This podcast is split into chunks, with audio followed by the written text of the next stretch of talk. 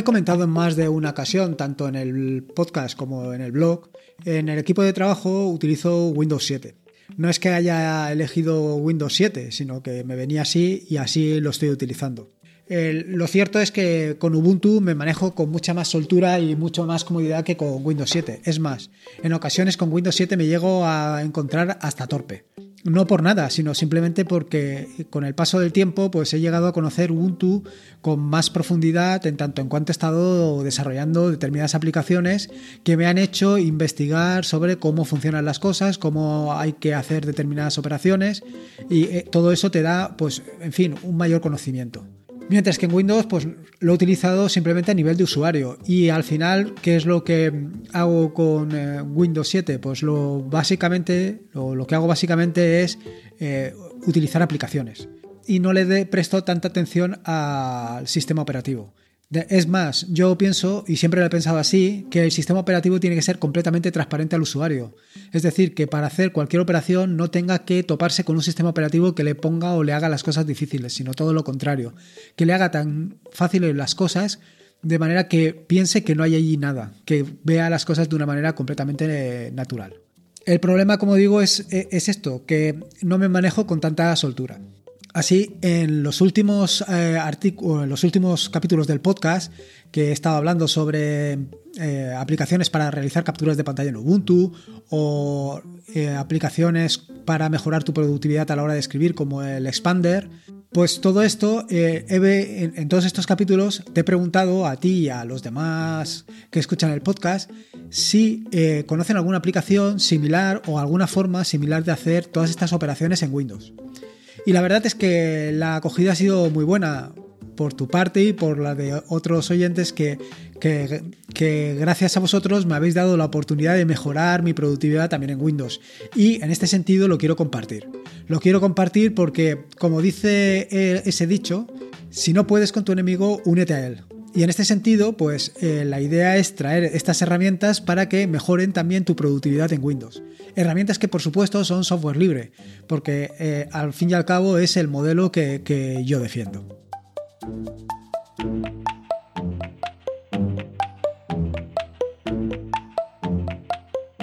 Soy Lorenzo y esto es atareado.es versión podcast. Este es el episodio número 57, un podcast sobre Linux, Ubuntu, Android y software libre. Aquí encontrarás desde cómo ser más productivo en el escritorio o montar un servidor de páginas web en un VPS hasta cómo convertir tu casa en un hogar inteligente. Vamos, cualquier cosa que quieras hacer con Linux, seguro que lo encontrarás aquí. Bueno, y no solo con Linux, como te comento, también en este caso va a ser con Windows, porque mi idea del episodio de hoy es contarte tres herramientas que podrás, con las que podrás aumentar tu productividad, pero en Windows. Son herramientas que son software libre y que funcionan perfectamente. Antes de meternos en, eh, faena, antes de meternos en faena, te tengo que comentar un par de cositas. La primera, un par de cositas rápidas, no me voy a enrollar como otras veces. La primera es que eh, me he dado cuenta que Telegram, eh, la versión que está disponible desde los repositorios oficiales de Ubuntu, no se actualiza. De hecho, no me había dado cuenta hasta ahora que está en la versión 1.4, cuando creo recordar que la versión eh, más reciente es la 1.6.1. Esto me ha obligado, porque más de uno me lo ha pedido, a actualizar los repositorios de, de Telegram que mantengo yo, el repositorio que mantengo. De manera que si estás eh, utilizándolo desde, o sea, si te has instalado Telegram desde ese repositorio, pues que sepas que ya está actualizada la última versión. De cualquier manera, si en un, momento determinado tú te das cuenta de que no se actualiza por lo que sea, me lo dices y yo enseguida me, pongo manos a la obra y lo actualizo. Intento tenerlo siempre actualizado, pero bueno, al final me despisto y es lo que hay. Por otro lado, te quería comentar eh, dos cosas referente a las extensiones de mm, Nomesel. Y es que resulta que durante unos días, bueno, durante un par de semanas o tres semanas te diría, yo creo que hasta incluso un mes, las extensiones de Nomesel eh, no se han visto actualizadas. De hecho, tenía subidas varias actualizaciones de las extensiones, varias, varias extensiones que me habéis comentado, que me has comentado tú, bueno, a lo mejor tú no, pero, pero alguien que escucha el podcast o que lo sigue o que se ha instalado las extensiones y que se han dado cuenta de que de algún detalle, de que faltaba alguna cosa o de que se podía hacer alguna mejora y las ha implementado, pero no se han subido todavía o no se habían puesto todavía en producción. No entiendo por qué. Eh, lo que sí que me he dado cuenta es que el revisor de las extensiones, que hasta el momento lo estaba haciendo, ha cambiado y ahora parece que se han dado de alta todas las, todas las actualizaciones que había pendientes y de hecho ha habido bastantes extensiones que han mejorado. En fin, nada, solamente quería comentarte estos dos, detalles. Así que nada, vamos al turrón, vamos al turrón. La primera de las aplicaciones que te quiero comentar es Launchy. Launchy eh, viene a hacer lo que haría Synapse. Esta aplicación me la ha recomendado Leandro y la verdad es que estoy muy, pero que muy contento con esta aplicación. Eh, yo pensaba, mm, por algún tipo de razón que no, no entiendo, eh, que el menú de Windows funciona exactamente igual que un lanzador como el de Nomesel o como era Unity o Synapse. Es decir, que tú escribes y él busca y te lanza la aplicación. Pero no es así. Hay determinadas aplicaciones que no encuentra o que no localiza o, no tiene acceso, por ejemplo, a carpetas, no tiene, en fin, que le falta, le falta infraestructura para que aquello funcione exactamente como el lanzador de Nomesel o, o Unity o Synapse. Eh, en este sentido, eh, Leandro me comentó la, la oportunidad de probar Launchy. Y la verdad es que estoy súper encantado con esta aplicación. Funciona muy, pero que muy bien. Y efectivamente hace exactamente las mismas funciones que, em, que Synapse. Es decir, te permite no solamente lanzar aplicaciones, sino que además te permite abrir carpetas, incluso te permite hacer búsquedas en Internet o operaciones matemáticas. Porque la ventaja que tiene eh, Launchy es que permite eh, extenderlo mediante eh, complementos. Complementos que te, que te traen todas estas configuraciones y posibilidades que he comentado. Es posible, es posible que si no, si no eres un antiguo o un viejuno, que digo yo, de Ubuntu, pues, pues no conozcas Synapse. Pero la verdad es que es una aplicación realmente espectacular y que yo creo que es una de esas características que ha adaptado para sí el, eh, Nomesel, bueno, Unity en su momento. Eh, sobre Launchy, comentarte que es una aplicación que fue eh, desarrollada por Josh Carlin y que inicialmente la hizo para sí mismo, no la hizo para, para otros usuarios. Pero al mostrarla a otras personas y a otros compañeros y amigos, le dijeron que por qué no la publicaba, que realmente era espectacular. Y lo cierto es que es así. Se trata de una aplicación que inicialmente se implementó en C Sharp para posteriormente reescribirla por completo en, Qt, perdona, en C++ y al final reescribirla de nuevo utilizando las librerías de Qt. Y la verdad es que es súper, súper ligera y funciona muy bien, muy bien, muy bien. Eh, ¿Qué es Launchy? Bueno, pues Launchy, como te he venido diciendo, es una forma muy eficiente de abrir archivos. Al final, yo, por lo menos en mi caso, eh, la ventaja que tengo de utilizar un lanzador es que conozco exactamente las aplicaciones que necesito. Entonces, utilizo el atajo de teclado, que es control espacio, que era el mismo que se utilizaba en, para Synapse, eh, empiezas a escribir la, aplicación o lo que quieres abrir y enseguida se te muestra en el en, en Launchy o en Synapse en su momento y lo abres. Eh, esto tiene la ventaja, como he comentado en muchas ocasiones, de tener siempre los dedos pegados al, al teclado. Los dedos siempre eh, sin levantarlos, con lo cual es muy eficiente. Lo que es totalmente ineficiente es andar con el ratón de aquí para allá. Sobre todo si, por ejemplo, como me, sucede a mí últimamente, tienes dos pantallas o tres pantallas. Entonces el ratón se pega ahí unos viajes kilométricos. De esta manera, pues no tienes ese, no tienes ese problema. Simplemente utilizas el atajo de teclado y levantas la aplicación que necesitas. Eh, como decía, Launchy viene con un par de características que son realmente muy interesantes y que además lo hacen extensible, lo hacen totalmente personalizable y lo puedes adaptar a tus eh, necesidades o, vaya, para sacarle la máxima productividad posible. La primera es un pequeño detalle estético, que es eh, que te permite instalarle pieles, permite instalarle skins. Eh, por defecto viene con algunas pieles, pero siempre puedes instalarle tú eh, algunas otras pieles descargándolas de la página web o incluso te permite hacerlas tú mismo, con lo cual puedes adaptarlo perfectamente a tus necesidades y a lo que tú necesites. Y la otra característica que ya he comentado brevemente es el tema de los complementos. Y es que te permite instalar determinados complementos con lo que sacarle más partido a esta aplicación.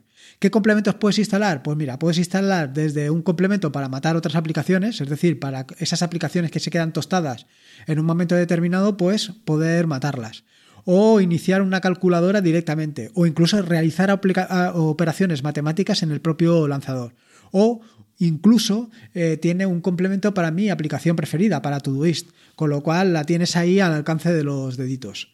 Respecto a la personalización, además de lo que te he comentado del tema de las operaciones matemáticas, en fin, del tema de los complementos y del tema de las pieles, tiene un, eh, diálogo de personalización espectacular. Te permite hacer casi cualquier cosa que te puedas imaginar. Por supuesto, desde modificar los atajos de teclado, eh, perdón, el atajo de teclado para lanzar la aplicación, hasta pasar por las pieles que, que te he indicado, los complementos e incluso efectos visuales, como puede ser en los tiempos que tardan en aparecer o desaparecer, la forma o, la... ¿Cómo se llama? ¿Cómo se dice esto? La... Yo te diré, yo te diré. Los efectos visuales que realiza cuando aparece la aplicación. ¿Vale? Y cuando desaparece. En fin, todo esto lo puedes eh, gestionar eh, fácilmente a través del diálogo de Launchy. La segunda de las aplicaciones, que también tienen que ver con la productividad, es Biftex.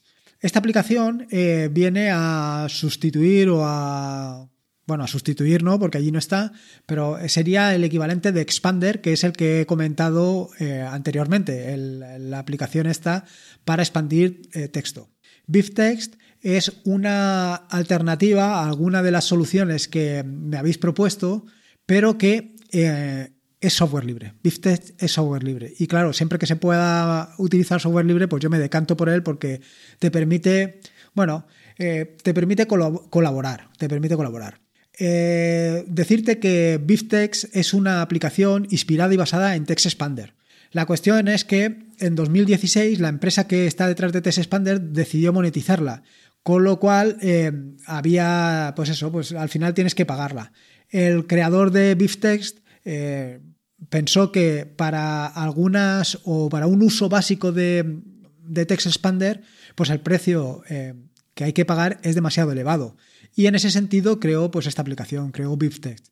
La ventaja de BeefText es que es una aplicación súper, súper, súper sencilla. Es, vamos, tremendamente sencilla, con lo cual acostumbrarte a su uso es, vamos, inmediato. Eh, simplemente se trata de definir pues, una serie de abreviaturas, una serie de, textos cortos que cuando lo utilizas, eh, estás escribiendo, pulsas un espacio y él lo convierte en un texto largo. ¿Qué ventajas tiene utilizar un, expansor de texto? Pues ya la comenté eh, cuando te hablé de Expander. Pero vamos, al final, pues te permite hacer cosas de una manera muy rápida, como por ejemplo escribir una firma personalizada en el correo electrónico o varias, Evidentemente esto lo puedes configurar en tu correo electrónico, pero ¿y si tienes varios correos electrónicos? ¿Y si utilizas, por ejemplo, el correo electrónico de, Gmail o el correo electrónico de Hotmail o en fin? Siempre de esta manera tienes tu eh, expansor, tu palabra clave y la utilizas en cualquier, en cualquier eh, correo electrónico. Por otro lado, te permite también hacer snippets, eh, pequeños trozos de código. Si eres desarrollador, pues evidentemente estás desarrollando una aplicación y siempre utilizas algunas partes, pues esto te permite hacerlo de una manera muy sencilla. Y por ejemplo, lo más común y más moderno en el día de hoy, que es el, uso de los emojis.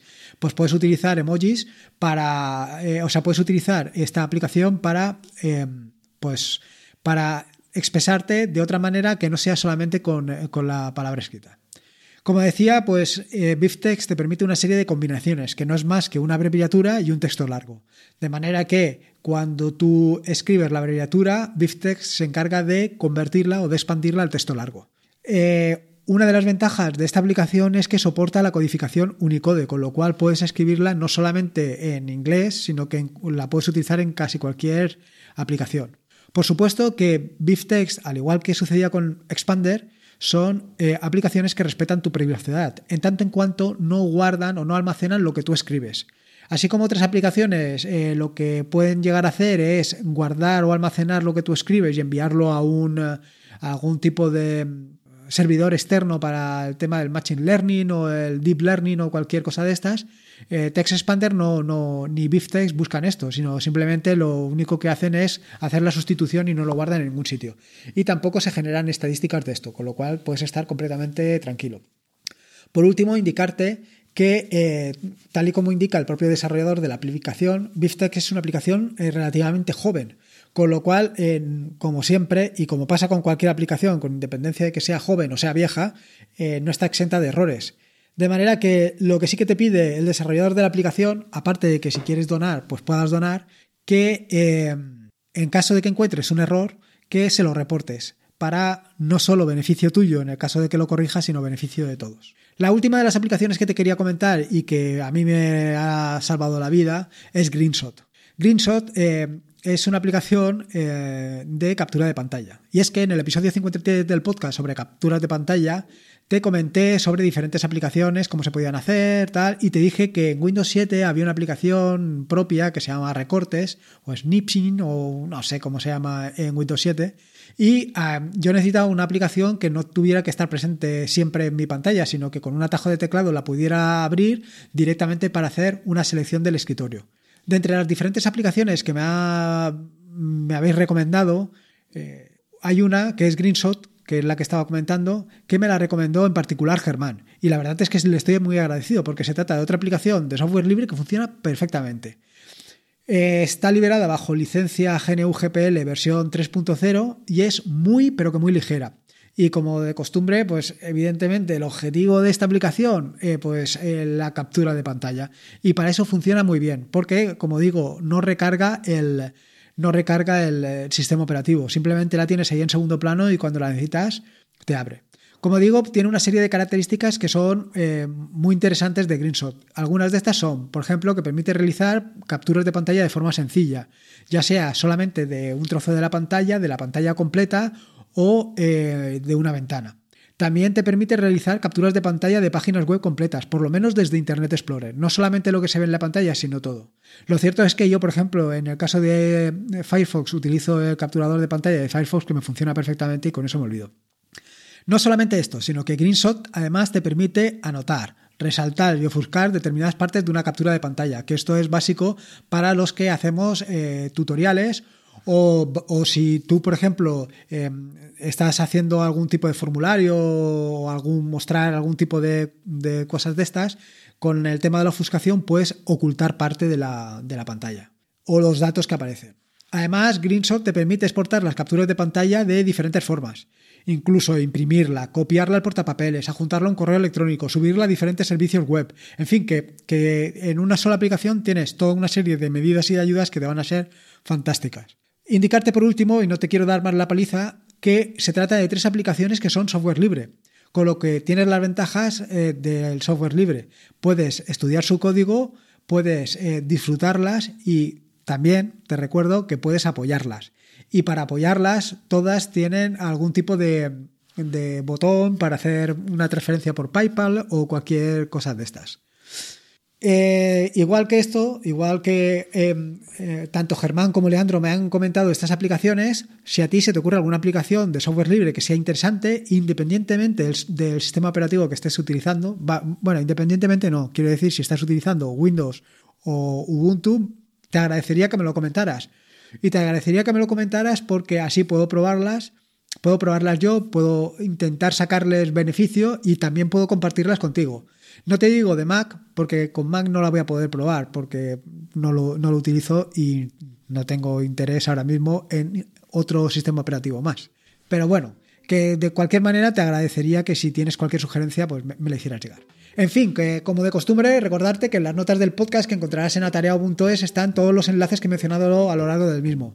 Como digo, he mencionado varios enlaces, aparte de las dos de las tres aplicaciones que te he comentado, también están pues los, eh, los enlaces a los, a los podcasts que he comentado. Por supuesto, puedes encontrarme en atareado.es y puedes dejarme allí tu opinión sobre el podcast, si tienes alguna idea o sugerencia o cualquier cosa.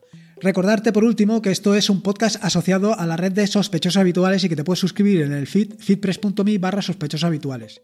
Por último, y como te digo siempre, recuerda que la vida son dos días y uno ya ha pasado, así que disfruta como si no hubiera mañana y si puede ser con Linux, mejor que mejor.